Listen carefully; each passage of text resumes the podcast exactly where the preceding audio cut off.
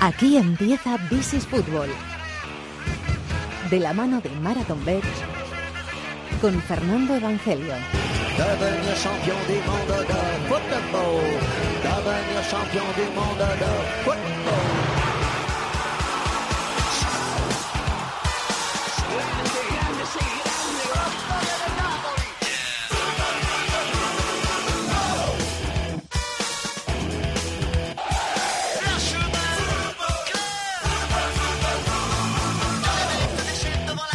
Bienvenidos al Rincón del Fútbol Internacional en la cadena COPE. This is Fútbol capítulo número 355. Lo primero que vamos a hacer al empezar el programa es daros las gracias por ser de la familia de este programa, porque este programa, This is Fútbol, bueno, en concreto el especial del Mundial de Rusia que hicimos durante todos los días de competición que hubo en el Mundial de Rusia, eh, ha sido, quiero decir, premiado, no, ha sido elegido como uno de los 10 finalistas a los AIPS, que son los premios de la Asociación Internacional de Prensa. Había como 13.000 eh, trabajos presentados a esos premios. Bueno, pues nosotros estamos en la categoría de audios y dentro de los premios europeos, porque va por eh, zonas, dentro de los premios europeos estamos en el top 10, que en realidad es el top 12. Así que muchísimas gracias a todos. Este lunes en Lausana era la gala. Enhorabuena a los premiados, que ahora mismo todavía no sabemos quiénes son. Eh, y enhorabuena a vosotros, que sois parte de este programa. Así que estamos muy contentos. Muchas gracias a todos. También enhorabuena a los compañeros del Enganche, otro podcast futbolero, que estaban ahí metidos también, incluso en el top 10 mundial. A Israel, nuestros compañeros de Sport You, que estaban con otro reportaje también metidos en la categoría de vídeo. Los compañeros de marca con un pedazo de reportaje siendo candidatos al mejor reportaje de- del mundo. Bueno, enhorabuena para todos. Y ahora hablar de fútbol, de muchas cosas que tenemos por delante. Premier, Liga Italiana, también la Liga Alemana, también la Copa de Asia, también el Sudamericano Sub-20. Hola David de la Peña, muy buenas, ¿cómo estás? Muy buenas, Fer. Antonio Bravo, dirección técnica y Chatón la producción. Todo listo, aquí arranca el rincón del fútbol internacional en COPE que se llama This is Football.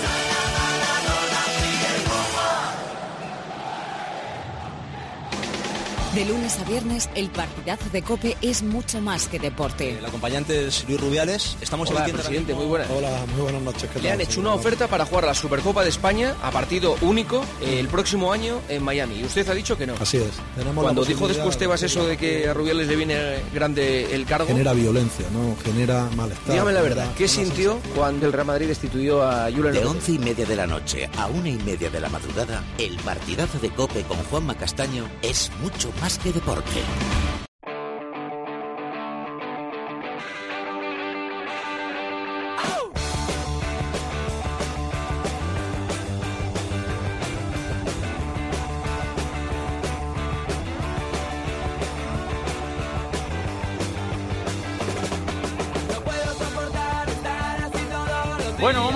En esta semana, como la semana pasada, el inicio es atípico. No es normal que empecemos un programa de This is Football, aunque es lo bonito que tiene también.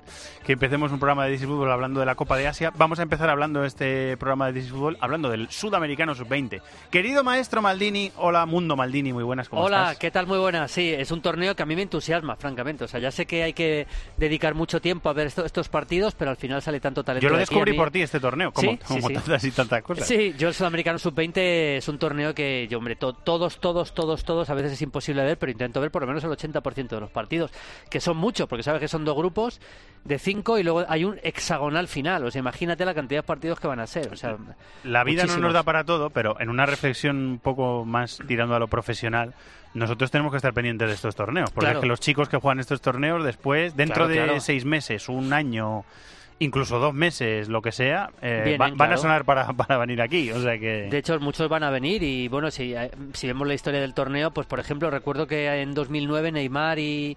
eh, creo que fue 2009, Neymar y, y Casemiro jugaron, por ejemplo, jugó Messi, por supuesto, el torneo, Cabenagui, Aymar, bueno, es que podría decir muchísimos nombres. ¿Cuántos vídeos de Mundo Maldini y tu canal de YouTube están dedicados al Sudamericano Sub-20? Bueno, de momento hay, do- hay uno ya hecho y otro más que vamos a hacer. ah, qué bueno. Que eh, ya tengo hecho uno de, mm, de, de historia del sudamericano del torneo del 2003, creo que es.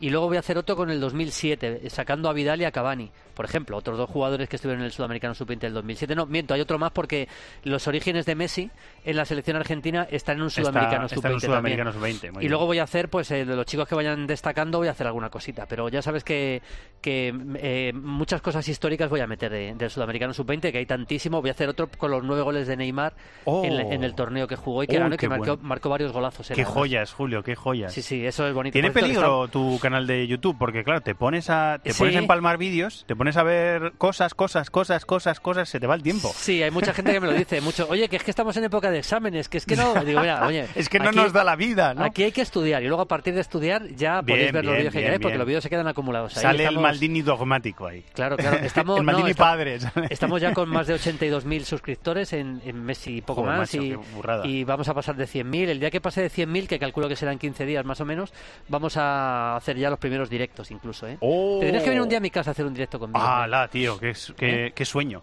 A manejar el archivo, cuando va- es solo decirme fecha y hora y estoy Te lo vas a pasar bien, ya verás. Estoy ahí, estoy ahí. Seguro que nos lo pasaremos bien. Nos lo pasamos seguro. siempre bien hablando hombre, de fútbol. Hombre, y tanto, y tanto. Eh, Sudamericano Sub-20 ha empezado Chile hace unos días, son dos grupos de cinco y Sí. las, las dos grandes han tardado en, en entrar, un poquito para cebar, ¿no? Han cebado un poquito y después han metido a Argentina y Brasil Sí, entrando en la sí, segunda jornada. Sí, porque ya. en la primera jornada no jugaron. Hay que decir que el único partido que no he visto todavía es el de Argentina, curiosamente, que se jugó ayer y se me ha dado tiempo a Lo verlo. tienes pendiente, ¿no? Para lo tengo luego. pendiente, porque claro, como estuvimos en, en Barcelona, entre unas cosas y otras ha sido imposible. El Argentina-Paraguay, los demás sí los he visto todos y he visto, Estoy viendo por que ejemplo- marcó, no te hago spoiler, ¿no? Si te digo que No, marcó dímelo, Maxi dímelo. Romero, Maxi Dímelo, Romero en el minuto 30 y que luego le empataron Ñamandú. Sí. Lo estoy leyendo, ¿eh? Entonces yo tampoco he podido ver el partido todavía. Eh, y lo que sí hemos visto, los dos, es el estreno de Brasil. Sí, eh, empate a cero contra, este contra discreto. Colombia. Discreto, discreto emp- empate a cero contra Colombia, que había perdido contra Venezuela, de la que luego te quiero hablar, porque me está gustando mucho Venezuela. Pero discreto partido con un par de jugadores interesantes. Marcos Silva, el número 8, que es un medio centro que creo que maneja bien el equipo. Eh, poquito de Rodrigo, la verdad, muy poquito de Rodrigo. Juega con el número 10, escorado a un costado, y tampoco mucho de Lincoln en este partido, que la verdad que Brasil creó muy poco peligro. Al final tuvo un par de ocasiones claras, también tuvo alguna Colombia, ¿eh? Eh, pero, pero no pasó mucho más. Hay un buen central en Colombia que se llama Carlos Cuesta, que ha sido de lo más interesante que hemos visto de esta Colombia, que perdió contra Venezuela y empató contra Brasil. Lo que pasa es que, claro, pasan varios para la... Luego hay un hexagonal, con lo cual pasan tres de los cinco, con lo cual, incluso perdiendo el primero o hasta los dos primeros partidos, eh, todavía tienes opciones de meterte. Lo digo Eh, por Chile, ¿eh? que ahora hablamos porque Chile solo tiene un punto en dos partidos. El anfitrión ha empezado mal, sí. Eh, Me, me hablan los eh, gremistas que en el mundo son y algunos los tengo muy cerca, me hablan eh, entusiasmado de Furacán TT, el Sí. delantero que entró al final del partido. Al final, bueno, pero eh, jugó Lincoln, o sea, jugó muy poquito, ¿no? Al final. Sí, jugó, jugó Lincoln de titular, Sí, un poquito acompañándole de Rodrigo, que, que no hizo, no Nah, hizo no hizo nada, prácticamente prácticamente nada, y luego Furacán TT entró en los últimos minutos. Hay que seguirle. eh, centro del campo con Luanda Silva, Gabriel Menino y sobre todo Marcos Silva, que jugó de eh, el número 8, que es el, el- el organizador del equipo, un jugador bastante liviano, técnicamente bueno, juega bien el largo, pero hay que verle más, porque este partido, la verdad. Luego, Walsh, el central, también es- tiene muy buena pinta, pero hay que verles un poquito más, porque ya te digo que contra Colombia hicieron un partido bastante discreto. ¿eh? No está Brasil. Vinicius, no No, está, no está Vinicius. no está Paulinho, el jugador de. Vasco que ha llegado Son a, los dos, a sí, Alemania. son los dos grandes jugadores de la generación. No está Quizá- Mateus Cuña, el que quiere el Betis, el jugador del Exactamente. Leipzig, tampoco Qui- está. Sí, quizá el tercero sería Rodrigo, que sí que está, que es el único así de los que, de los que digamos eh, están. Y Lincoln, Lincoln a mí en, en la sub-17 ya me gustó mucho. buen el delantero futbolista. Buen Buen, delantero. delantero. sí. Y vamos a ver en esta sub-20, porque claro, vas dando un salto de, de nivel en cuanto a edad y el nivel competitivo tiene que crecer, eso es evidente, ¿no? Ese fue el, el 0-0 de, de Brasil. Lincoln está en Flamengo, ¿no? Eh, Lincoln está en Flamengo, sí. Flamengo, está en sí. Flamengo, sí, sí. El ex equipo de Vinicius. Exacto. Em, bueno, pues eso es, eso es Brasil. Dices que Chile no, No, Chile, no Chile- bien. Chile ha arrancado muy mal. Empató a uno contra Bolivia, jugando un partido muy discreto, y luego perdió contra Venezuela 1-2 el segundo partido. O sea, tiene un punto en dos partidos. Y ya ha jugado contra Venezuela y contra Bolivia, que en teoría deberían ser los rivales más sencillos, porque porque o sea lo que le, lo que le viene a Chile ahora es, es bastante complicado ¿eh? vamos a ver si, si se meten en la segunda fase. Eh, la verdad que poca cosa Chile sinceramente muy poquita cosa. Eh, ha habido un jugador Alarcón no está mal. Eh, Salazar el número 19 pero la verdad que muy poquito lo de Chile. Bastante decepcionante el, el equipo chileno. Y te decía Venezuela Ahora hablamos, si quieres, de Uruguay y de otros equipos poderosos. Dos pero- victorias en dos partidos lleva Venezuela. Sí, eh, Venezuela, que ya fue finalista del último Mundial Sub-20, conviene no olvidarlo, está trabajando muy bien, muy bien, muy bien en, los, en las divisiones inferiores. Y otra vez esta Sub-20 tiene muy buena pinta. Para empezar, le dirige Dudamel, que es el técnico que fue eh, de la Sub-20 el último, incluso seleccionador absoluto. Es decir, que están llevando jugadores eh, técnicos eh, importantes dentro de lo que es el fútbol venezolano. Y tienen, yo destaco a dos jugadores que me han gustado, pero muchísimo, y para seguirles muy de cerca. Hurtado, que es un delantero centro muy potente, el Ujú. 9, muy poderoso físicamente y técnicamente bueno. Y Sosa, que es un chico de Gimnasia La Plata, está jugando en Argentina, zurdo, que marcó un gol de falta contra en el primer partido contra. Contra Bolivia, no, perdón, el primer partido fue contra Colombia, marcó un gol de falta magnífico Sí. y me parecen dos jugadores para, para tener muy en cuenta dentro de una selección venezolana que se nota que tácticamente eh, está muy bien trabajada. Es un equipo, yo creo que a este nivel se va a meter en el Mundial otra vez. Y ya te digo, fue sub, subcampeón del mundo, sub-20 de la anterior generación. ¿eh? Eh, faltan las plazas de Sudamérica para el Mundial Sub-20 que es en, Que es en Polonia. Polonia en, entre mayo y junio. Sí, faltan verano. también las de las de África, porque el día 2 también lo veremos, ¿eh? En Níger empieza la Copa de África sub-20. Esa es una cita que no te puedes perder tampoco. ¿eh? No, no, no, no paramos. Por favor, ¿eh? No paramos. hoy, Eh, hoy he leído que se iba a Gana para allá, para la Copa de África sub-20. Qué eh, mal estamos, ¿no? es- no, es que nos gusta mucho. Mm. Es que nos gusta mucho. Eh, jugadores, ¿qué has visto? De Bueno, otras- pues- bueno, Uruguay viene de ser campeona. Uruguay es la Sí, vigente campeona. Uruguay, del Sudamericano Sub-20. Sí, Uruguay eh, le ganó a Ecuador. El primer día estuvo bastante mal Uruguay. eh, pe- perdió, de hecho, con Perú en un partido que no mereció perder porque pierde con un gol que es un penalti fuera del área. Y es verdad que aquí no hay bar, evidentemente, en este sub-20, pero el penalti que le da el, el triunfo a los peruanos fue claramente fuera del área. Eso sí que es, eh, es claro. Y, y Uruguay no estuvo mal sin hacer un partido magnífico, pero no mereció perder. Tiene dos o tres jugadores. Tiene a Bruno Méndez, que ya ha debutado en la absoluta. Bruno Eh, Méndez. Bruno Méndez, el central. Tiene a Rodrigo Salazar, que está jugando en el Málaga, el Málaga B, si no me equivoco, es un buen jugador también. Y luego tiene a, a dos puntas, Darwin Núñez y Facundo Batista, también bastante interesantes. Eh, Fabián Coito, que es el, el que lleva mucho tiempo dirigiendo a selecciones inferiores uruguayas. Ya te digo que luego le ganaron a Ecuador el segundo partido y el equipo ya mm, parece que encauza el rumbo. En Ecuador hay dos futbolistas muy interesantes. ¿eh? ¿Qué son? J- Jordan Rezabala, el número 10 zurdo, que marcó el primer gol de eh, con el primer partido de Ecuador, que a mí me gustó bastante, y luego tiene, bueno, otros dos más, tiene Alexander Alvarado, el número 11, que es un jugador que maneja bien las dos piernas de banda izquierda, muy interesante, muy potente y, y bastante hábil, y luego un chico que se llama Gonzalo Plata, que juega por la derecha con el número 20, también eh, esos tres jugadores yo creo que son los tres Gonzalo Plata que- Jiménez. Exactamente, no sabía el segundo apellido, pero es, es ese. El número 20. El, el, eh, esos tres jugadores son tres futbolistas para, para seguir en el torneo. Por cierto, se me ha olvidado hablar de, de Uruguay, de Xiacapase, eh, que ya le conocemos, estuvo en el Atlético de Madrid Sí. y es un chico que, que entró en, en la segunda parte contra Perú y fue el mejor de Uruguay y va a ser una de las estrellas. Yo creo que le querían reservar el primer día pensando que el partido iba a ser fácil y le salió el tiro por la culata a Coito. Es que apacase que es atacante. Atacante, atacante. El número 10, un jugador ofen- centrocampista ofensivo. En Perú, un detallito que es eh, Marcos López, como nuestro compañero de la COPE. Qué- eh, el qué- número qué 20. coincidencia. Sí, sí, sí. El número 20, jugador muy hábil que provoca el penalti que, que le hacen, aunque es fuera del área, pero hace una jugada muy bonita. Y es un jugador bastante habilidoso, hay que verle un poquito más, pero es un futbolista, yo creo que en Perú de lo más, de lo más destacable. Es que Apacase, no lo he dicho, está jugando en el Rayo Majadahonda. En la Exactamente. segunda sí. división Sí, sí, sí, ya, del fútbol español. Claro, ya un jugador con otro, con otro empaque, digamos, ¿no? Y yo creo que hemos repasado todo, porque no he visto Argentina todavía. Así de lo más interesante que he visto hasta ahora, te he hablado de Ecuador, te he hablado de los uruguayos, te he hablado de Brasil, del peruano, de los venezolanos.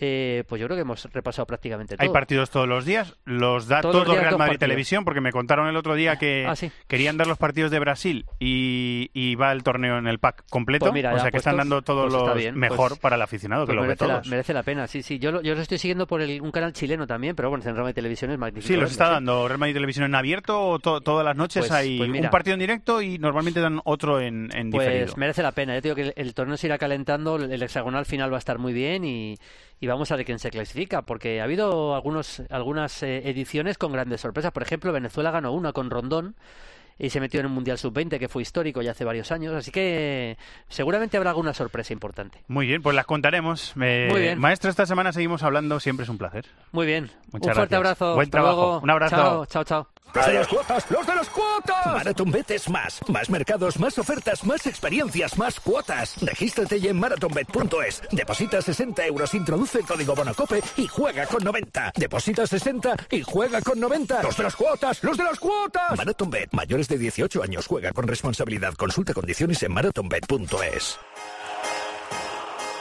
We're not creative enough. We're not positive enough.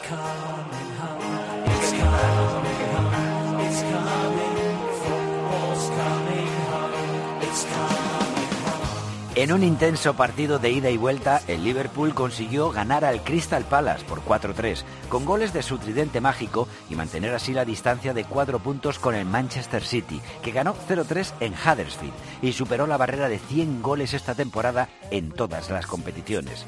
Sin Harry Kane ni Son, el Tottenham se salvó por los pelos a última hora en el campo del Fulham, 1-2 y mantiene también cuatro puntos de ventaja sobre el cuarto, el Chelsea, que perdió 2-0 en el Emirates. Esa victoria de Emery sitúa a su equipo quinto, a tres puntos de su rival. Y asomando la cabeza por ahí aparece el Manchester United, séptima victoria consecutiva con Solskjaer en el banquillo. Y pasa a estar de 11 puntos en la Champions cuando se fue Mourinho a estar a tres. Además ganaron Newcastle, Wolves, Bournemouth y Southampton. Y en el Watford Barley tuvimos empate sin goles.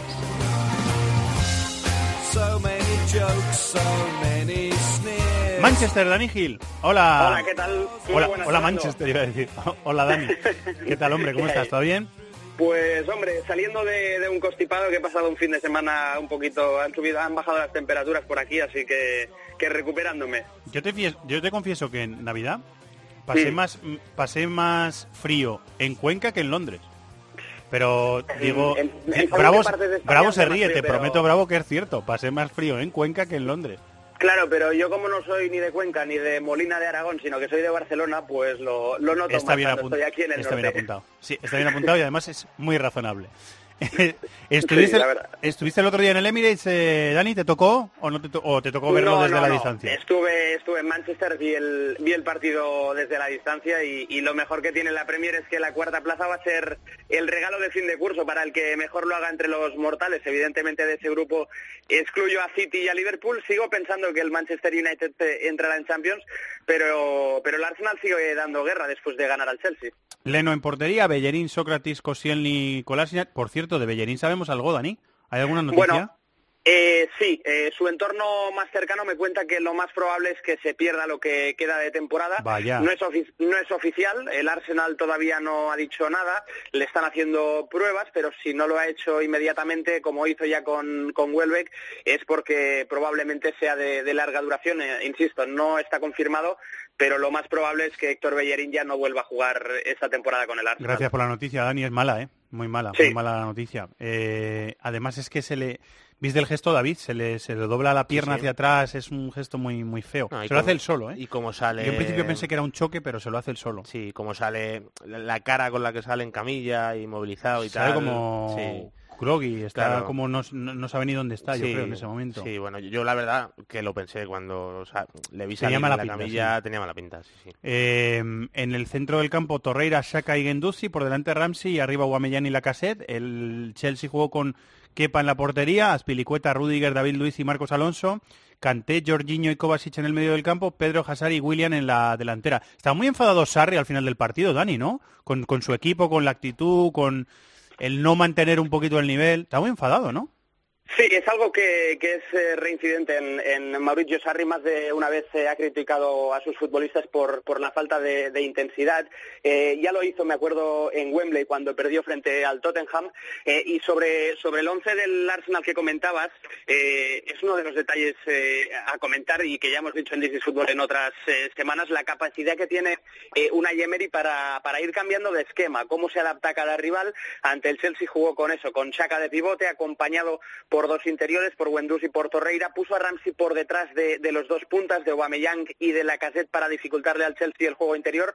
Eh, estuvo muy tapado Jorginho durante, durante todo el partido y eso al final repercutió en el, en el nivel de, juego del Chelsea. Es verdad que Marcos Alonso también tuvo una buena oportunidad al filo del descanso para, para marcar el, el 2 a 1, que podría haber cambiado las cosas, eh, aunque en general vimos a un Chelsea muy plano, un dominio bastante estéril en el, en el segundo tiempo. Eh, Giroud para mí entró demasiado tarde en el partido, que al final es, la principal alternativa o la, más distinta que tiene Sarri, tampoco participó en el rato que estuvo en el, en el terreno de juego.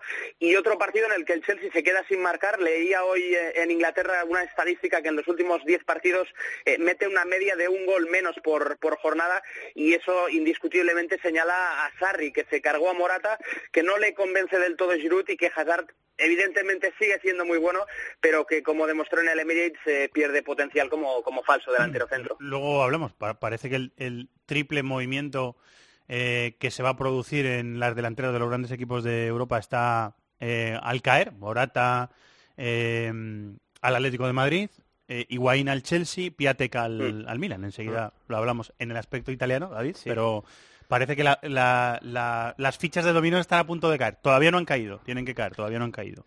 Eh, te iba a preguntar, David, que el, eh, fue capaz el Arsenal de mantener esa presión durante media hora, le, le dio bastantes frutos, ¿no? Fu- Fue, eh, copió Emery eh, el planteamiento de Pochettino contra el Chelsea, que, que ya vimos como el Tottenham le, le ha hecho bastante daño al Chelsea con, con este rombo y con un jugador encima de Jorginho y luego tres por detrás eh, para tener superioridad numérica en medio campo. Eh, el Tottenham lo hizo con Dele Alli y, Emery lo ha hecho con Ramsey y le está haciendo daño al Chelsea esto, que le dificulten el juego interior, que le, que le pongan un futbolista encima de Jorginho y luego eh, al estar Hazard como falso 9 al final eh, está sumando constantemente un centrocampista extra y, y lo que hace Emery es meter a Gendouzi, Saka y Torreira para, para igualar esta circunstancia. Y luego, ¿qué ocurre? Que, que tienes arriba dos jugadores que son verticales, que son rapidísimos, como, como Aubameyang y Lacazette. Eh, en el Tottenham ya vimos como Son Heung-min le hizo mucho daño Mm. a, a la zaga del Chelsea yendo al espacio. Aubameyang yo creo que sí cabe todavía más rápido, bueno, es más rápido seguro que,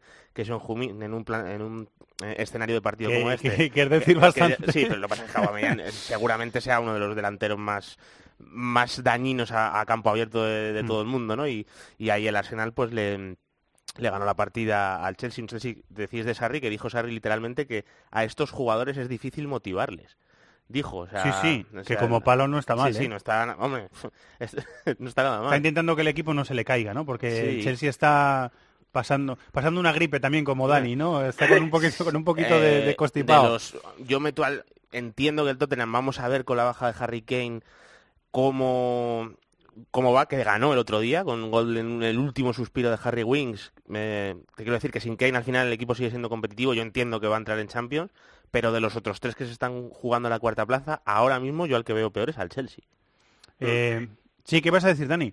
No, sobre, sobre el Arsenal creo que, es un equipo que, que ha demostrado también tener dos caras, eh, muy fiable y ambicioso cuando juega en el Emirates y, y otro que cuando no lo hace como local es un poquito más inseguro. De hecho, ha recibido algunas críticas eh, la semana pasada cuando perdió en el campo del West Ham, quizás seguramente un poco también desmedidas, porque la temporada que está haciendo Emery eh, es muy buena. La- ante el Chelsea yo creo que hizo uno de los partidos más interesantes, más completos eh, de la temporada, un partido que, que se pareció mucho al que, al que realizó frente al Tottenham también en el Emirates, eh, dos días en los que Emery eh, sabe que la clave pasa por, por elevar mucho el ritmo de juego, por eh, ponerse por delante en el marcador y entonces hacerse fuerte y cuando se abre el rival intentar aseltar- asestar el, el golpe definitivo. ¿Te toca alguno de los dos partidos entre semana de Copa de la Liga o por la tele? A correr por la tele.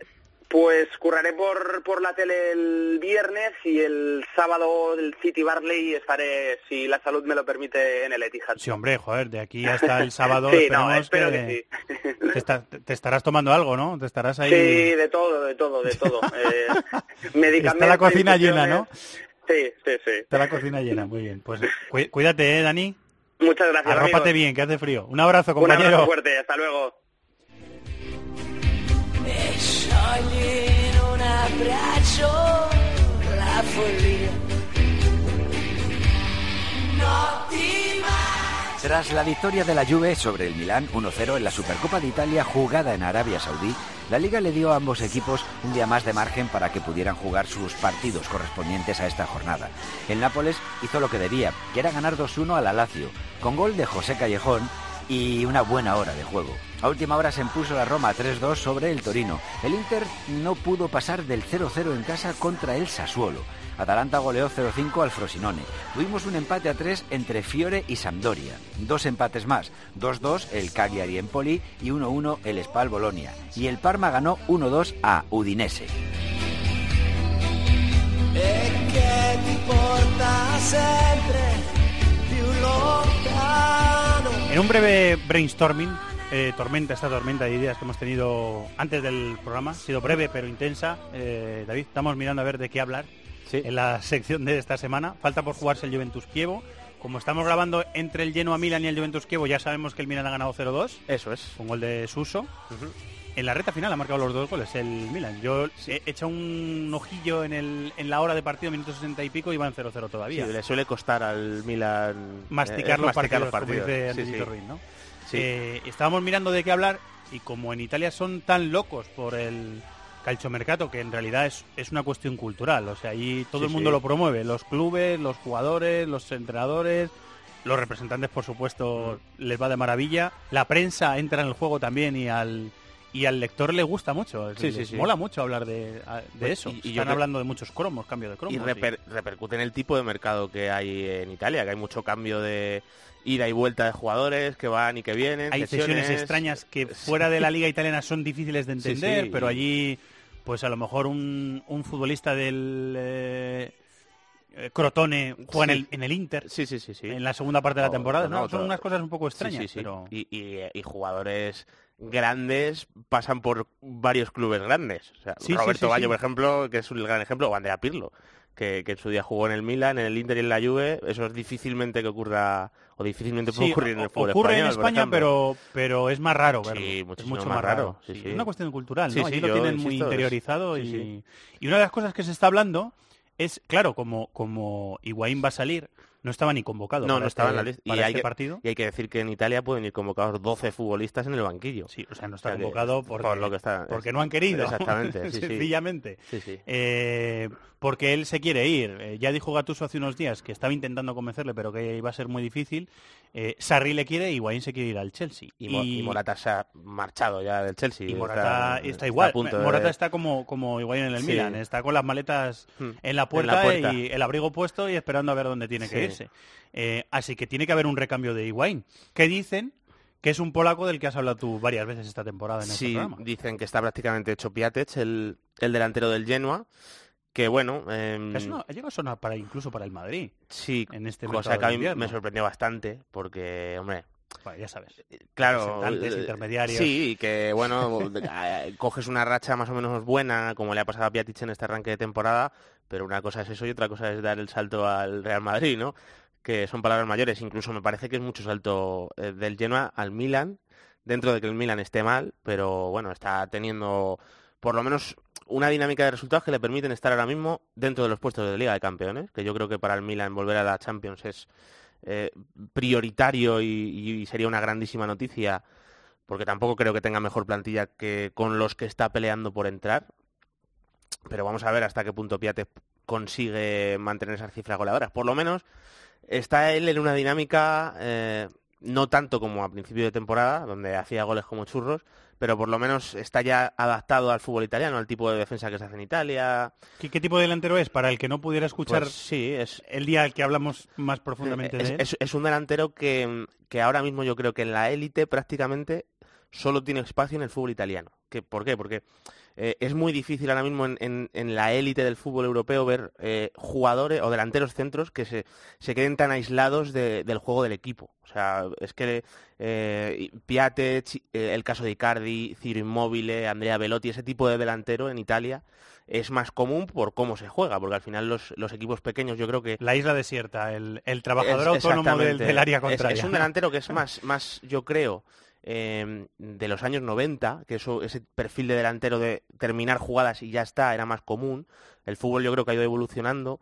Pero en Italia yo creo que hay muchos equipos que todavía eh, ceden iniciativa al rival, repliegan bastante atrás y yo creo que los equipos grandes que tienen que tirar esas murallas necesitan delanteros más especialistas del área, que se queden ahí eh, fijando a los centrales, eh, rematando los centros laterales y, y es este tipo de, de delantero centro. De hecho, si tú te paras a mirar los, datos estadísticos de Piatek es que hay partidos en los que igual eh, contacta con el balón 20 veces. O sea, es un jugador que participa muy poquito, pero que luego tiene un buen- una buena finalización, que se mueve bien en el área, que tiene un muy buen remate de cabeza y lo que Tiene va- instinto para el gol, eh, ¿no? tiene, instinto, tiene la portería en la cabeza. Es muy agresivo para buscar zona de remate y, y básicamente eso es lo que ficha el Milan. en mi opinión, es un jugador muy inferior ahora mismo a Higuaín. O sea, yo creo que Higuaín es un jugador superior a la hora de entender el juego, de, de experiencia, por supuesto. ti- tiene más nivel, vamos. Muchísimo más, en mi opinión. Eh, en Italia, corrígeme si me equivoco, además, eh, es, es eh, yo creo que hasta norma que en las últimas temporadas los delanteros de los equipos que pelean por no bajar o que son más modestos o que son protagonistas. Siempre tienen buenas cifras, Claro. siempre aparecen siempre en la lista de goleadores mm, bien arriba. No eh, estoy diciendo el comentario sin fijarme si este año está pasando eso. Bueno, por, No, sí por que suele ejemplo, hombre, Zapata es Atalanta Bueno, y Zapata viene de está haciendo una temporada... muchos goles, es una pero- locura la temporada de Zapata, ¿eh? En Atalanta. Pero, por ejemplo, sin, jugar, sin jugar realmente de delantero centro. Zapata no juega con... ¿No está jugando delante del No juega- porque juega, el que juega es el Papu Gómez de falso 9 Ah, y luego mete Gasperini eh, como falso extremo izquierdo a Duan Zapata y en la derecha suele hacerlo con, con Ilicic. So- y- un Higuaín mete- que luego mete- va a rematar al área. Claro, y luego, o- y luego se mete en el o área. sea, un Higuaín, eh, un Mandzukic, perdón, que luego va a Exactamente, exactamente. Pero está jugando ahí un poquito escorado a la izquierda y bueno, es- está haciendo unas cifras de, de locura Zapata. Metió cuatro, ¿no? Este fin de semana Es- con, sí, con el sí, Atalanta. sí, bueno, es, es que es una barbaridad lo- las cifras que está que está sumando Zapata. Hizo, hizo cuatro goles, pero es que lleva marcando goles, fíjate, uno, dos, tres, cuatro, cinco, seis, siete, ocho partidos seguidos marcando Zapata. Eh, Hizo cuatro en el, en el 0-5 del, Sí. del Atalanta sobre Sí. el Frosinone. Pero sí, es un- el, el perfil de este delantero centro en Italia es muy recurrente, ¿no?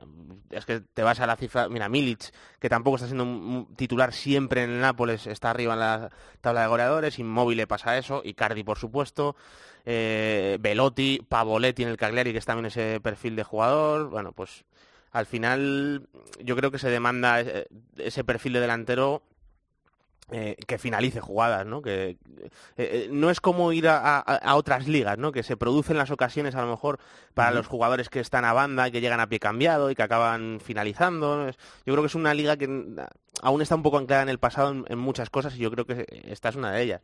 Yo creo que si ahora mismo tú necesitas un delantero centro que sea un especialista, el mejor lugar para ir a buscarlo es al fútbol italiano. El problema es luego adaptarlo a las necesidades que vayas a tener tú en tu liga, que seguramente vayas a necesitar que hagan más cosas. Tus tareas en Sport You y 20 minutos que son bastante numerosas, o sea, estás bastante Sí, ocupado bueno, los fines de semana. sí, Eh, sí. Yo sé que te gusta, ¿eh? pero estás Sí, sí, bastante ocupado. hay que hacer bastantes cosas. ¿Te dio tiempo a ver a tu Fiore? Eh, ¿El 3-3 con la Sampo todavía no, no, No, no, verlo? no lo he visto. Ese, ese Partido entretenido, le. Mm. estuve echando un ojillo y muy muy entretenido, porque además tuvo Fue el alternativas. domingo a las tre- tuvo- Ay, lo, lo tuve medio puesto, sí, sí, que marcó, iban tres. 2-1 y marcó Coagliarella en el minuto 80. Si no me equivoco, me parece, creo que sí, empató a dos y luego ya ahí me desconecté en el tramo final. Pero vamos, no, no lo vi con demasiada atención, la verdad. Eh, lo, lo verás, eh, te da tiempo. Pues si me da tiempo, sí. Lo que pasa es que luego Es juega la marcó Juve... Muriel, marcó Muriel, que yo lo Muriel, confundí, Cristiano. con, lo confundí con Vaca en ese momento. Y Paco me- me- se me quedó mirando con una cara. "Pa- Vaca está en el Villarreal. Sí, sí, perdón, Muriel. Sí, Muriel, bueno, que esto en bueno. el Sevilla. Sí, Ya, sí. Marcó dos goles Muriel. Muriel Eh, que debutó exactamente y creo que compartió delantera con Chiesa y con Giovanni Simeone, si no me equivoco. Y, y a mí me parece una delantera que está muy bien, ¿eh? de buen nivel, ¿eh? Chiesa, Simeone, Muriel. Es verdad que llegó Piaca en el arranque de temporada, que igual no ha terminado. No, creo que jugó Gerson, me parece, el otro día. Es que ya digo, no, no, lo, voy a comprobar. Porque Claro, no- vamos tirando de memoria tú Sí, y yo, vamos claro, tirando claro. de todas las cosas que vemos, vamos, Claro. vamos tirando de memoria y la memoria no es No, infalible. no, jugó Chiesa, jugó Chiesa. Jugaron los dos, jugó Gerson de interior derecho y Chiesa de extremo Gerson de interior y Sí. Chiesa de extremo, sí, Pero bueno, insisto, Chiesa, Simeone, Muriel, a mí me parece una, una delantera que está, está bien para Bien, que la bien. Fiorentina, a ver si llega ese a, a- a- para volver a Europa, a ver si le da. Ahora mismo la Fiore en la tabla está décimo, décimo 27 Sí. puntos a 5 de la Lazio, que es el que marca la sexta posición. Muy bien, pues la semana que viene tenemos bueno, ya, ya hemos hablado, tenemos buenos partidos, Pues grandes sí, sí, partidos. grandes partidos. Eh, vamos a apostar a do- bueno, ya ha apostado eh, David a dos de ellos y vamos a apostar también en la combinada. Me ha dicho Chato. A Sí. dos de ellos, Lazio Sí, Juve sí. y Milan Nápoles, los mismos partidos. Así que nada, luego Pues buena semana, buena semana que viene. de Buena semana también en Alemania han vuelto los equipos a- de, de sus eh, distintas pretemporadas, Sí, pretemporadas sí, sí, son invernales. pretemporadas. Y la liga ha vuelto. Está interesante la lucha por el título y está muy interesante la lucha por la Champions. ¡Los de las cuotas! ¡Los de las cuotas! MarathonBet es más. Más mercados, más ofertas, más experiencias, más cuotas. Regístrate ya en marathonbet.es. Deposita 60 euros, introduce el código Bonacope y juega con 90. Deposita 60 y juega con 90. ¡Los de las cuotas! ¡Los de las cuotas! MarathonBet. Mayores de 18 años. Juega con responsabilidad. Consulta condiciones en marathonbet.es.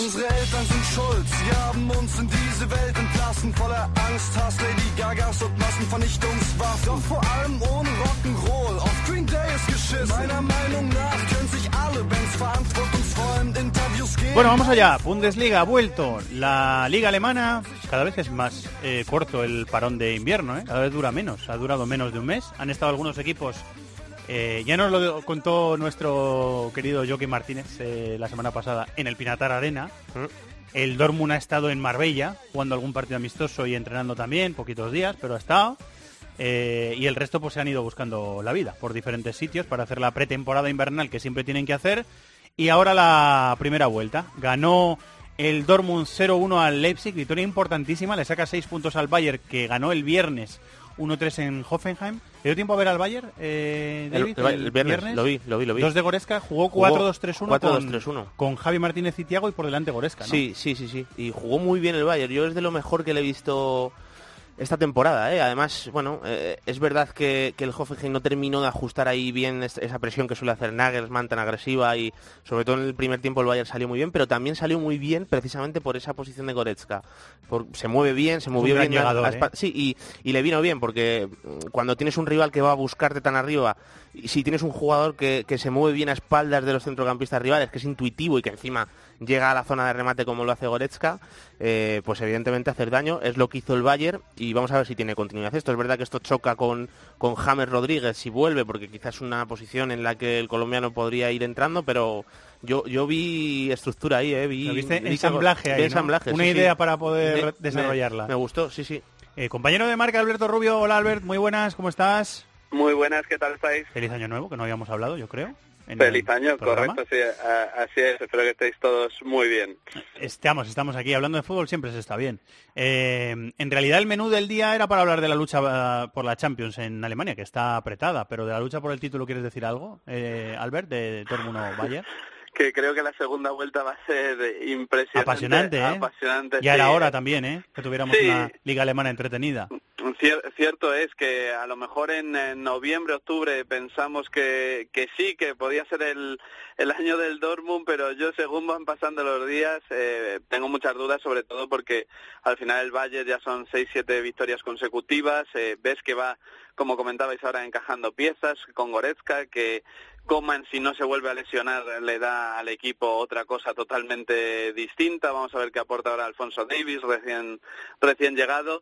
Y yo creo, el Dortmund no va menos, pero el Bayern sí que está yendo a más con Nico Kovac. Parece que han pasado los, los problemas y el otro día solventó un partido muy difícil con una gran parada de Manuel Neuer que incluso Oliver Kahn dijo que podía ser el punto de inflexión del Bayern en este campeonato. Está escuchando también nuestro compañero del Cibercafé, Carlos Mateos. Hola, Charlie. Hola, ¿qué tal? ¿Cómo estáis? ¿De Dortmund y de Bayern quieres decir algo? Ya que estamos, rematamos. Bueno, pues que de momento ahí está el, el Borussia aguantando, que no lo va a tener sencillo porque yo creo que el Bayern, lo decís, ahora está poco a poco comenzando a encontrarse.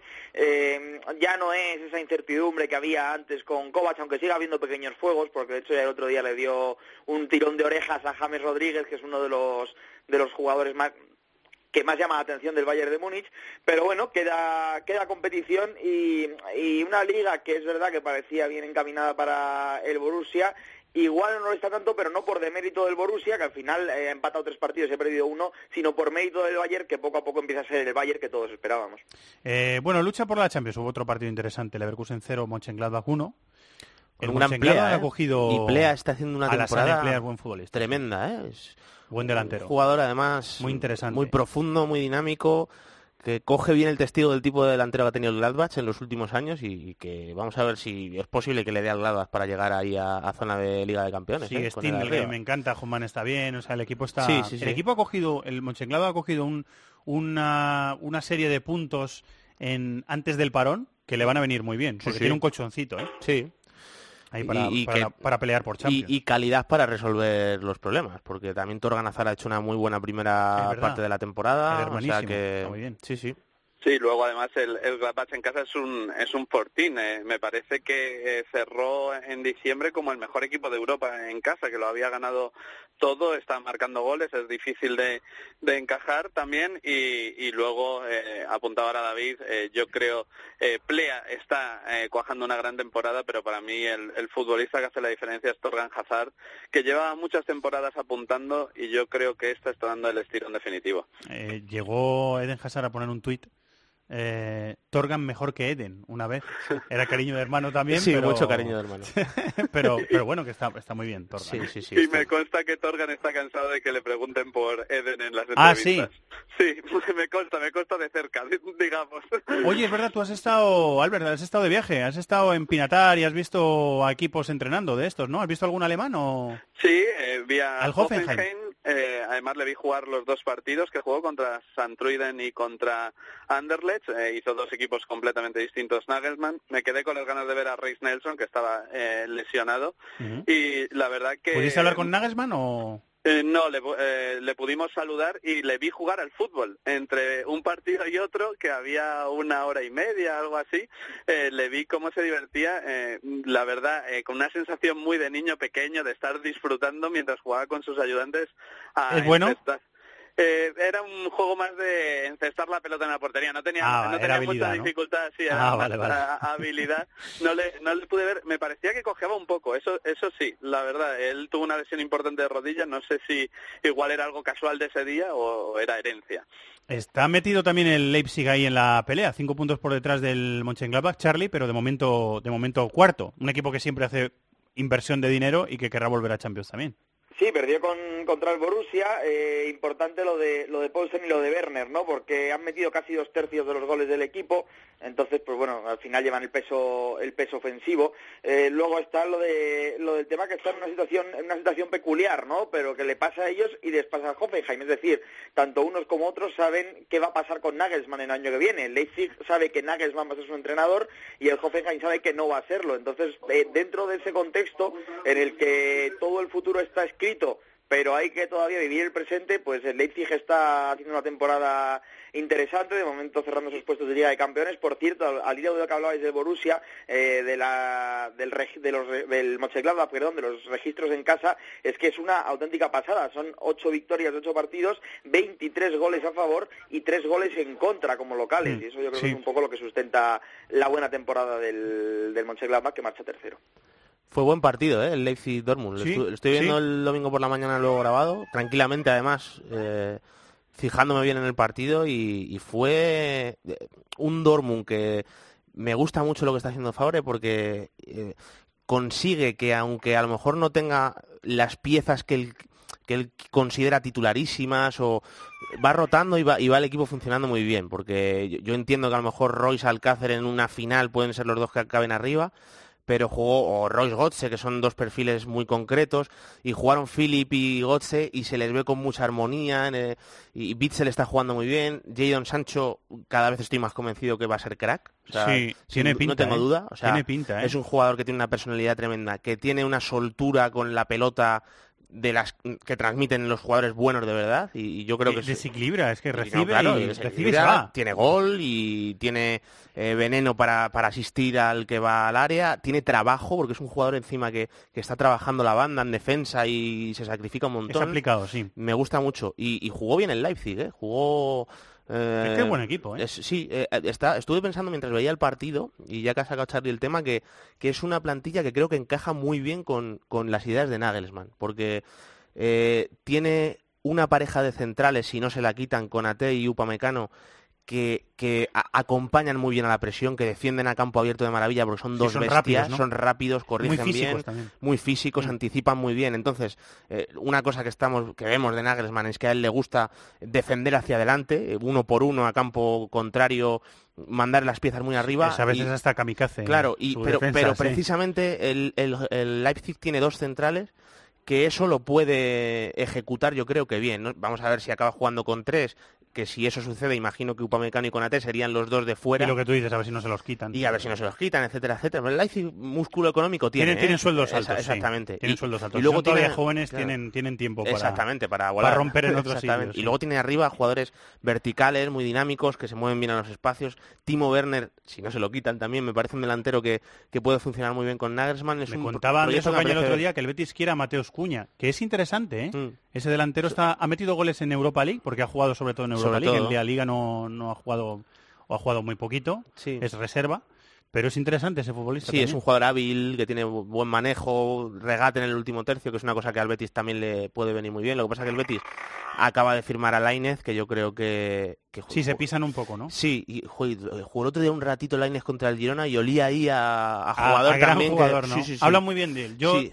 No he tenido todavía Yo la oportunidad de verle bien. Sí, yo tampoco le para conozco, juzgarle, yo no le pero- conozco bien, pero el ratito que salió el otro día me gustó bastante. Eh, Alberto, ¿querías decir algo?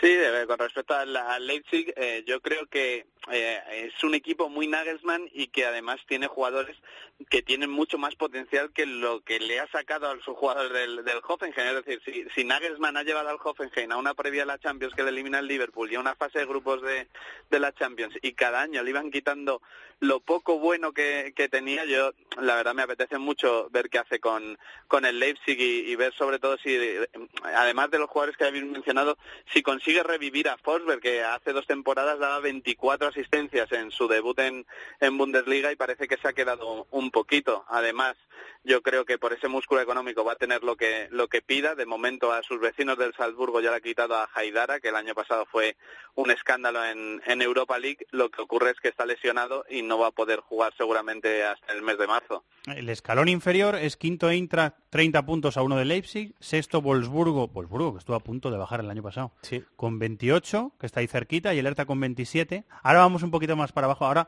eh, os pregunto dónde ponéis la raya, hasta dónde ponéis los candidatos, porque ahí el, el undécimo, el, el Maguncia, está a 7 puntos del Leipzig, que no es una diferencia insalvable. Hay muchos equipos por encima, pero ahora os pregunto dó- dónde... Bueno, ya dímelo si quieres, Sí, David, dónde yo por, pones la raya. por plantilla metería a, a Leverkusen, que creo que es un equipo que arriba tiene cosas para Sí, encadenar una buena racha de décimo. Por eh, estructura ya desarrollada a lo largo de los años meto a Hoffenheim, que, que al final yo creo que tiene octavo. muy interiorizado el, el plan. Y luego también eh, sumaría por, por calidad sobre todo arriba al, al Eintracht de Frankfurt, que creo que, Mm. que tiene tres jugadores arriba también que te van. Jovic. Es muy bueno, Jovic es muy bueno, Haller es un delantero que complementa muy Haller bien con los encanta. dos. Es una delantera, a mí me gusta la delantera del Eintracht, quizá por, acotarlo, claro, porque luego al final eh, cualquiera puede tener ahí una buena racha y acaba eh, reenganchándose, pero yo te diría que entre esos tres a lo mejor son los que le pueden estar peleando ahí el, el cuarto puesto al, al Leipzig. Albert, Charlie, ¿cómo lo veis vosotros? Yo dejaría la, la división en el, en el Bayer Leverkusen, ¿no? Todo Ahí pones la raya, ¿no? Sí, más o menos todo lo que hay para ahí para arriba yo creo que se puede meter y el Mainz que tiene los mismos puntos que el Leverkusen 24 yo creo que está un pelín por detrás de los demás. ¿Por qué el Bayer Leverkusen? Bueno, pues porque el Bayer Leverkusen al final es verdad que empezó muy mal la temporada, pero ha ido cogiendo buenas sensaciones con el paso de las de las jornadas, entonces yo creo que es un equipo y lo decía David y estoy de acuerdo que puede coger una buena racha y se puede y se puede reenganchar. Eh, el Hoffenheim eh, ha tenido un bueno está teniendo un muy mal momento creo que no gana desde desde noviembre a poco que mejore los resultados y teniendo en cuenta que está ahora mismo con 25 puntos eh, va a tener que tirar para para arriba. Yo no sé exactamente a qué se debe este bajón si ha sido cuestión de la Liga de Campeones si ha sido cuestión de la situación de Nagelsmann que saben que el año que viene no va a estar pero bueno el Hoffenheim solo puede tirar para arriba teniendo en cuenta la dinámica en la que está con lo cual eh, es un equipo para mí que puede estar peleando. Lo del Eintracht lo mismo eh, creo que con Haller y con Jovic que es un muy buen equipo en la en la en la zona ofensiva. De hecho eh, yo estaba mirando las eh, las cifras y tiene casi las mismas cifras goleadoras que los tres equipos de, de arriba, ¿no? Entonces, pues eh, eso le, le hace un, un candidato. Y luego, pues estarán ahí seguramente Wolfsburgo, Gerza y, y Werder. Eh, Wolfsburgo y el Werder, que en los últimos años estaban acostumbrados a pelear por otras cosas que fueran los puestos altos, estaban más acostumbrados a no descender. Mm. Pero, pero bueno, Ha metido ahí, eh, ya eh, sin, sin la presión de no descender, a ver qué es capaz de hacer. Y el Werder, bueno, tiene individualidades, pero claro, también es verdad que luego miras la plantilla y ves a Claudio Pizarro con 40 años que tiene minutos casi todos los partidos, ¿no? Pero bueno, está Sajín, está Klassen, yo creo que es un equipo que también si aguanta el tirón puede estar ahí. El quizás, quizás un poco menos, pero bueno, yo creo que cualquiera de ellos, dado cómo están las circunstancias y lo que queda, eh, puede meterse en esa, en esa pelea por la Champions. ¿Cómo lo ves, Alberto?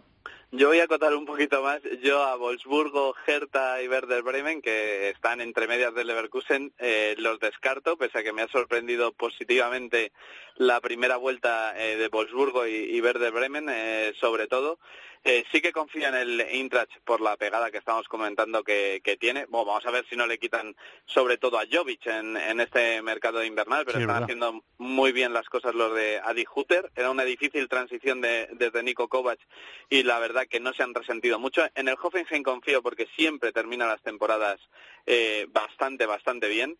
Y luego del Bayer Leverkusen, obviamente me quedo con el, con el ataque, con Paulinho, que yo creo que es un futbolista que tiene que ir a, más, pero sobre todo con Kai Havertz. Eh, fuera del eh, Bayern y, y Borussia Dortmund, creo que no hay un futbolista que me enamore, que me engatuse más que el eh, jovencísimo futbolista del Leverkusen, que ahora mismo estoy hablando de memoria, pero creo que ya lleva eh, más de 70 partidos en, Bundesliga y que tiene una elegancia y encima lo está combinando con, con llegada a gol que, que de verdad que me está enamorando.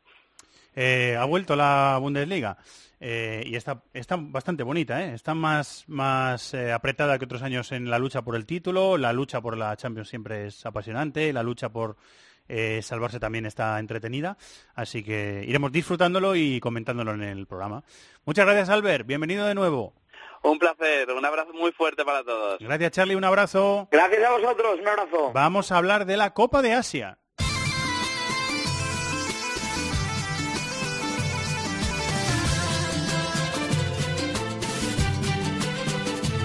Inglaterra, Italia, Alemania, competiciones europeas, Sudamérica, África, Asia, Oceanía. Todo el fútbol del mundo cabe en cope.es.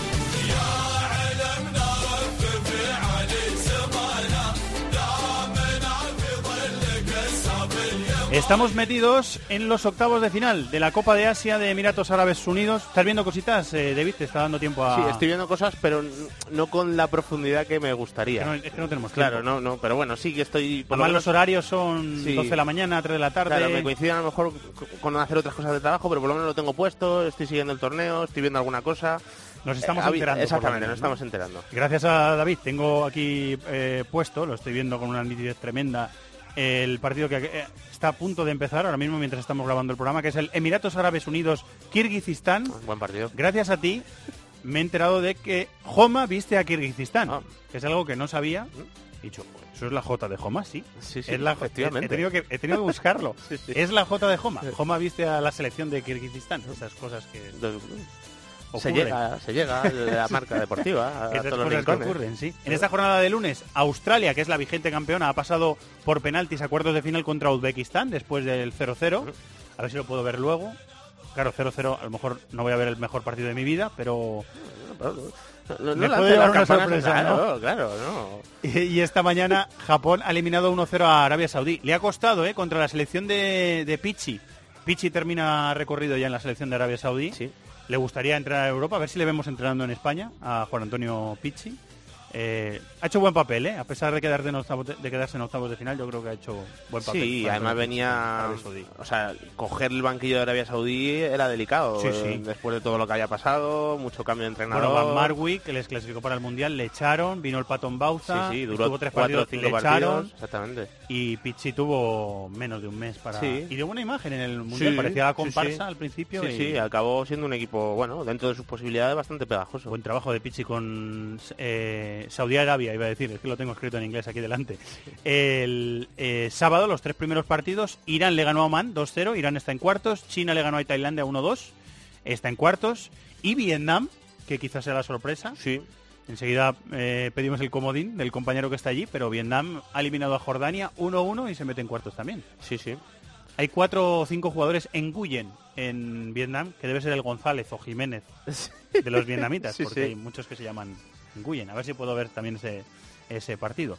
Eh, bueno, aparte del eh, canal de YouTube de Maldini, Mundo Maldini, que tiene un porrón de visitas, se están abriendo nuevos canales en YouTube.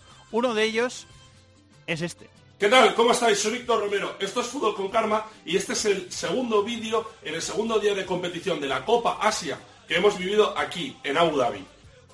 porque Víctor Romero está en Asia, le tenemos mucha envidia. Enviado especial del diario Marca eh, para el torneo, para cubrir el torneo, una gran experiencia como Sí, sí, desde periodista. luego, desde luego. ¿Sabes qué pasa, David? Que nos enteramos la semana pasada que las- lo de las comunicaciones en Emiratos es complicado. Hemos intentado gestionar entrevistas y hablar con compañeros y está, está bastante difícil. Sí, sí, lo sé Entonces, de primera, sí, sí. eh, Lo conozco. nos ha- lo sabes de primera Sí, mano, sí, ¿no? sí, sí, sí. Nos ha dejado un mensajito. Víctor Romero, nuestro compañero enviado especial del diario Marca, a la Copa de Asia 2019. ¿Qué tal, Fer? ¿Cómo estamos? Pues sí, aquí estoy, eh, de enviado especial de Marca, cubriendo la Copa Asia en Abu Dhabi, la capital de Emiratos Árabes Unidos, y de donde en la actualidad está respirando el fútbol asiático. El primer torneo asiático con 24 selecciones, lo cual esto ha sido, bueno, un crisol de, de culturas, un crisol de aficiones. Eh, sin ir más lejos, hoy vamos a vivir un partido con la afición de Kirguistán, que se enfrenta aquí a, a la anfitriona Emiratos Árabes Unidos. Así que esto es una experiencia única en la vida, única no, no solo por ya lo pintoresco del país, Emiratos Árabes Unidos, que la verdad es que es increíble, es increíble, el, el skyline de Abu Dhabi, donde estamos nosotros, eh, es increíble, o sea, parece una ciudad futurista, todo súper limpio, coche nuevo, los taxistas impecables, baratísimos, bueno, llenas el depósito con 13 euros, el depósito lleno hasta arriba 13 euros, la comida también barata, muy bien preparado para lo que sería la Copa Asia, así que una organización de 10. Y además su selección, pues eso, ha llegado hasta los octavos de final y, nosotros estamos aquí pues contando día a día lo que está sucediendo en el gran torneo de selecciones asiáticas en el diario Marca, tanto en la web como en el periódico. Esto para mí, pues bueno, es un sueño, la verdad que un sueño hecho realidad, porque desde, vamos, desde hace muchísimos años que sigo el fútbol asiático y jamás imaginé acabar est- estando aquí en una Copa Asia, viviéndola desde dentro, sintiéndola, estoy ya desde la fase de grupos, me voy a quedar hasta la final y la verdad es que esto es una experiencia, pues quién sabe si única en la vida. Desde luego es una experiencia, sobre todo que te enseña a, a ver que el fútbol eh, no es solo nuestro, no es solo de los europeos.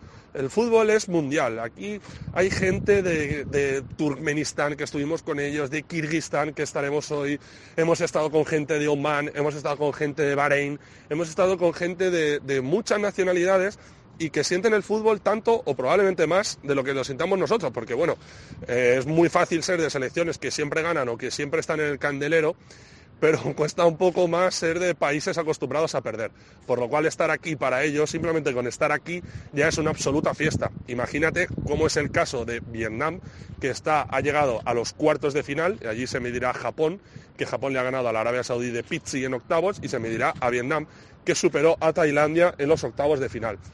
Otros cuartos de final, sin duda, el plato fuerte probablemente que haya en estos cuartos de final es el, el que enfrentará a las selecciones de China e Irán, porque hasta ahora son dos de las más seguras, sobre todo la selección que dirige Carlos Queiroz, que tiene a sus dos mejores hombres en un estado de forma absolutamente espectacular. Tanto Beirambán como Azmoun están bueno, eh, a un nivel de absolutas estrellas y bueno, eh, dejando ver que lo sucedido en el Mundial de Rusia, donde ya pusieron en aprietos a Portugal y sobre todo también a España, eh, bueno, pues no fue fruto flor de un día, sino que hay un trabajo enorme de Carlos Queiroz detrás, quien por cierto ya ha dicho que se irá a Colombia después de, después de este torneo. Quién sabe si, si lo hará con el título bajo el brazo. Pues así que eso es todo de momento, desde aquí, desde los Emiratos, donde en serio esto es maravilloso. Os lo digo de corazón, el fútbol es maravilloso. Y viva el fútbol y viva la Copa Asia. De verdad, un fuerte abrazo compañeros. Un fuerte abrazo a Víctor Romero, Fútbol con Karma.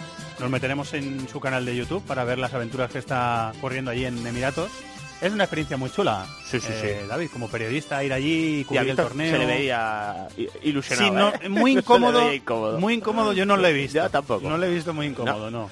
Que lo disfrute, que es una experiencia muy, muy chula. Nuestro compañero de marca, a ver si la semana que viene podemos eh, hablar con él. Sigue la Copa de Asia, esta semana los cuartos, después llegar a las semifinales. No sé si lo he soñado, pero el otro día me pareció ver que la final era un lunes. ¿Puede ser? Es el día 1, estoy viendo. El día... Ah, un viernes. Es viernes. Un viernes, no un lunes, un viernes. Sí, sabía yo que era un día raro. Un día raro, sí, es raro. final. Es raro para una final, la verdad. Así que nada, seguiremos contando. ¿Qué tal, Chato? Muy bien. De nuevo. Otra vez aquí. Bien, otra vez aquí, ¿eh? Esta es la Ya música que no que estamos en Lausanne, pues nos quedamos aquí. Esta es la música que has elegido para hacer la... Esta es la que he escogido para que para pudiéramos la- escuchar a nuestro la compañero agenda. Víctor. Ah, no, esta es la de Víctor. No, no, no, esta, la, otra. esta es la de Víctor. Esta, esta todavía no es mi agenda. Muy bien. Así que podemos ir pasando a lo siguiente. Pues hacemos, como diría Alcalá, hacemos un fade out, que es que Bravo le da... Como mira Bravo. que es que eh, Bravo le da la regletita y baja la música que estaba eh, y empieza la música siguiente. ¿Qué has elegido? He escogido Ah, es verdad. apuestas. Es- has escogido apostar. Esto, esto es lo, esto es lo que... Dale, dale, Bravo, dale, dale. El error es humano, no hay problema. Lo primero es apostar. ¿Cómo se me puede haber olvidado a mí la combinada de Marathon Bet? Ya es tocaba. imposible. Tengo que decirte que el próximo, el otro día acertamos una de las tres. Sí. Y vosotros dos sois los expertos, pero fallasteis en vuestras Ah. apuestas. Así que, bueno, no pasa nada. A estas acerté yo con mi partido de Alemania. Sin quererlo. Y fallasteis vosotros. Sin quererlo echárnoslo en cara, ¿no? No, yo nunca he hecho Sí, nada en sin- cara. Sin querer recordar la cuota que eligió. que- Yo, yo doy no datos. sé yo qué cuota elegiría para acertar. A ver hoy. A ver, hoy, a ver hoy. Mira, vamos a empezar por Venga, vamos a empezar. Vale, Por perfecto. listo. Mira, Por listo yo por- hoy voy a apostar a Italia y voy a apostar al Milán-Nápoles del fin de semana. Y creo que ese partido va a llegar 0-1 al descanso y eso se paga 3,48. Te voy a decir una cosa. 3,48 has dicho. 3,48. Perdona, que te he interrumpido. Te voy a decir una cosa. Una. No está mal tirado. Ya lo sé. No, no son cuatro palabras, pero es, una, es un concepto. No está mal tirado. Ya no veremos. está mal tirado. No está, No está mal tirado. No. Venga, yo también me voy a quedar en Italia. Yo digo que en ese Lazio Juve va a haber empate a uno. Me mojo ahí con marcador correcto que se paga a 6,35. Es que es difícil, ¿eh? Marcador correcto Es siempre- difícil. Pero bueno, ya que vosotros no os, eh, No os atrevéis, mojáis. pues Muy de jugársela, David. Pues mira, yo me voy a mojar. No mucho, No. pero me voy a mojar. Los pies, ¿no? Partido de Copa. Hay jornada de Copa. Sí. El fin de semana en Inglaterra. Arsenal United, porque aquí, allí no saben lo que es una cabeza de serie. Les da igual. No, no. Sorteo puro. Sí, sí, sí. Toca Arsenal United en, creo que son 16 avos, puede ser. Ahora te lo digo yo en la agenda, Es si quieres. cuarta ronda, o sea que Ah, Son tú. vuelta de semifinales. No, esa es la Copa de la Liga. Eh, eso es la- eh, se Es juega Copa. la cuarta ronda de la Sí, FA Cup el fin claro. de semana. Es Cuarta ronda de la 16avos FA Cup. Sí, exactamente. 16 avos, sí. No, cuarto- Sí, sí, 16 avos porque fue 32 avos la última vez. Eh, Bueno, venga, lo voy a comprobar. No estoy seguro, ¿no? Porque si Yo me juego un cuarta café ronda- con vosotros a que es 16 Sí, sí puede ser. Yo no me Y juego mientras nada. lo voy comprobando, Lo que te digo también es que lo bueno del, del sorteo, yo lo estuve viendo en directo nada más terminar eh, En el la mismo última estadio ronda. se hace. Se hace en el mismo estadio. un estadio del, del último del partido, partido. que se juega en lunes, Exactamente. ahí en un palquito. ¿Y quién lo hizo? No, no me acuerdo quién lo, quién lo hizo, pero lo hicieron dos. Roy- no, eh. Robbie King creo que fue. Creo que fue Robbie King y no sé quién más. Ahí con sus bolitas y lo fueron Robbie todo. King, tot- delantero. Sí, sí, del delantero Es ex, que ex de la- estaba pensando No en Roy King, King, Robbie King, el, el ex delantero irlandés, eh, ex del Tottenham, que bueno, luego se fue a la MLS, etcétera, etcétera. 3 y 3, 6 y 3, 9 y 3, 2, sí, son 16 avos. Son 16 avos. Sí. Arsenal Manchester United. Ese partido es el viernes. Y digo que gana el United de Solskjaer, que lleva 7 de 7, es decir, serían 8 de 8. Muy bien. 2,73 a 1. Si acertamos las 3, Eso se ¿Qué paga nos dan? a 60 euros por euro apostado. muy bien. Pues la suerte está echada, aunque yo me haya olvidado. Cuotas sujetas a cambios. Para mayores de 18 años hay que jugar con responsabilidad. Y podéis consultar las condiciones en marathonbet.es. Los de las cuotas, los de las cuotas. MarathonBet es más. Más mercados, más ofertas, más experiencias, más cuotas. Regístrate ya en marathonbet.es. Deposita 60 euros, introduce el código Bonacope y juega con 90. Deposita 60 y juega con 90. Los de las cuotas, los de las cuotas. MarathonBet, mayores de 18 años, juega con responsabilidad. Consulta condiciones en marathonbet.es. Y ahora sí. Ahora se toca la agenda y la sí. música. Y si La quieres la escuchamos ya directamente. Venga, venga. Es una muy tranquilita. Tenía el día tranquilo, así que me he cogido una de Imagine Dragons. Next to me. Ahí va. ¿Lo has abocado a posta? De aquí me voy a cadena aquí. ¿Lo has abocado a posta? No, no lo has hecho a posta. Yo, Te ha yo salido. No, yo ni- no tenía ni cómo era. Ah, po- joder, podías tenerlo en la cabeza que iba a em- a empezar a cantar el Yo estas ¿no? cosas no las tomo en la cabeza ni loco. No mientas, ha eh, se ha quedado aquí. bien. Llego, llego, me llega a dar tiempo a decir la hora y a clavarla de esta manera y vamos. Pues mira, las 6 y 10 para desvelar a qué hora grabamos. Al final estábamos dando pistas. Ha quedado fenomenal. Muy bien.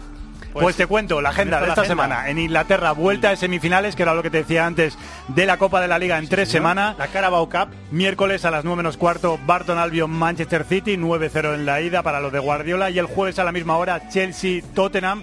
Ganó 1-0 el Tottenham en la ida. No hay liga el fin de semana, se juega la cuarta ronda de la FA Cup. Partido más destacado, viernes a las 9 menos 5, Arsenal, Manchester United.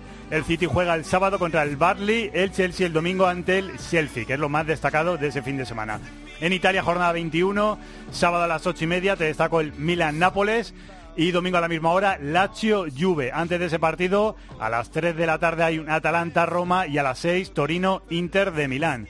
En Alemania, decimonovena jornada de la Bundesliga. Sábado a las 3 y media, Borussia Dortmund-Hannover, Borussia Mönchengladbach-Augsburgo. Domingo a las 3 y media, Bayern de Múnich-Stuttgart. Y a las 6, Fortuna Düsseldorf. Leipzig. Y en Francia 16 de Copa entre semana y jornada 22 el fin de semana, viernes Olympique de Marsella Lille, sábado Dijon Mónaco a las 8, domingo a las 5 Amiens Olympique de Lyon. Y cierra la jornada a las 9 de la noche París Saint-Germain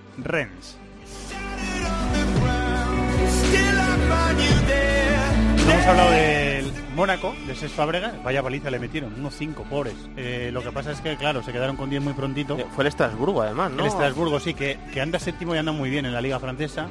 Pero claro, es que estuvo condicionado por la Claro, expulsión del sí, partido. sí, Además, sí. se les puso 0-2 muy pronto el Estrasburgo, o sea, un desastre. Pobreses jugó de, de medio centro y ba- bastante hizo. La verdad que cometió un error en el 1-3, pero intentó sostener al equipo en todo momento y, y no lo pudo conseguir. El Ajax rival del Madrid 4-4 con el Jerembi, no se pone líder, que el PSV Sí, empató. pinchó el PSV, ¿no? El PSV empató con el Emen 2-2 y el Ajax 4-4 con el Jeremy en un partido loco y con muchos goles, muy entretenido para el aficionado que sea neutral.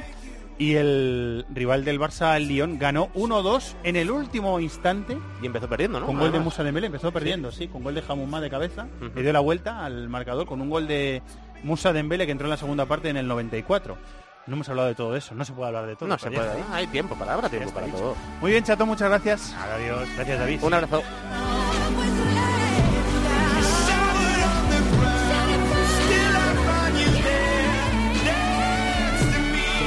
Y gracias a Antonio Bravo, que es nuestro director técnico, casi de cada semana. Esta semana le ha tocado a él. Muchas gracias a todos por estar ahí, por seguir disfrutando de la radio, del fútbol y de la vida durante toda la semana, programación deportiva de COPE y como siempre decimos, la mayor oferta de la radio española en podcast de deporte y de no deporte. Muchas gracias a todos por estar ahí. Un abrazo, hasta la próxima semana. En el correo electrónico thisisfutbol@cope.es, en Facebook nuestra página This is Fútbol Cope y en Twitter arroba Fútbol Cope.